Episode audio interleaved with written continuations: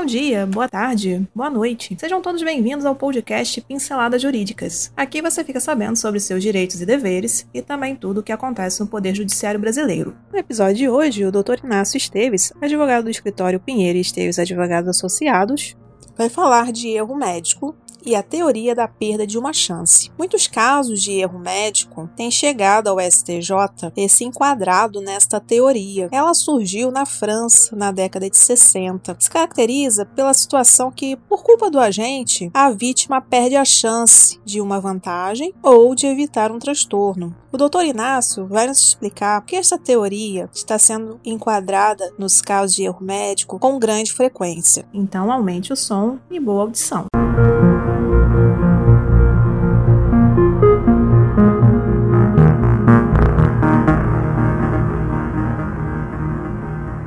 Erro médico e a perda de uma chance. Com o avançar da medicina, os médicos necessitam ter mais cautela que antes, evitando assim que sejam demandados judicialmente e até em ações judiciais infundadas, mas que certamente demandarão tempo e contratação de bons profissionais, tanto na área do direito quanto na pericial, que certamente será necessária, evitando assim, se provada a incorrência do erro médico questionado, o pagamento de vultosas condenações. Por falta de uma legislação específica sobre o tema, a relação médico-paciente vem sendo questionada em nossos tribunais, inclusive no que se refere à teoria da perda de uma chance, possibilitando aquele que se sentiu lesado a vir receber uma indenização.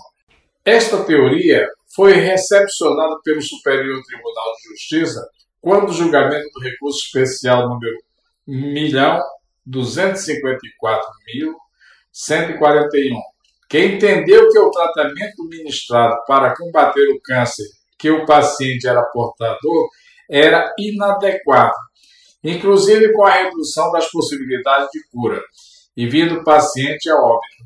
E de acordo com a aplicação da teoria da responsabilidade civil pela perda de uma chance, que na realidade ocorre quando o agente frustra a vítima de uma oportunidade de ganho. Importante ressaltar que ao discutir o erro médico, temos que verificar a incerteza de que não se encontra no dano experimentado, quando a vítima vem a óbito, e sim na incerteza da participação do médico nesse resultado, à medida que, em princípio, o dano é causado por força da doença e não pela falha de um tratamento. Daí a aplicação da teoria da origem francesa da responsabilidade civil pela perda de uma chance nas situações de erro médico. É forçoso reconhecer sua aplicabilidade. Falamos em certeza, uma vez que se a postura daquele médico, ao determinar um tratamento específico ao paciente portador de câncer, que veio a óbito, poderia também ter tido a oportunidade de cura, mesmo que incerta. Concluindo, então, que os médicos devem retornar a cautela para que não sejam alvos de ações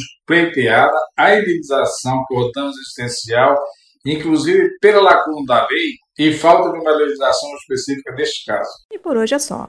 Agradecemos sua atenção e esperamos ter lhe ajudado com este conteúdo. Toda semana são lançados dois novos episódios. Este podcast tem o apoio técnico-jurídico da Pinheiro Esteves Advogados Associados e o apoio tecnológico digital da Clã de Soluções Digitais.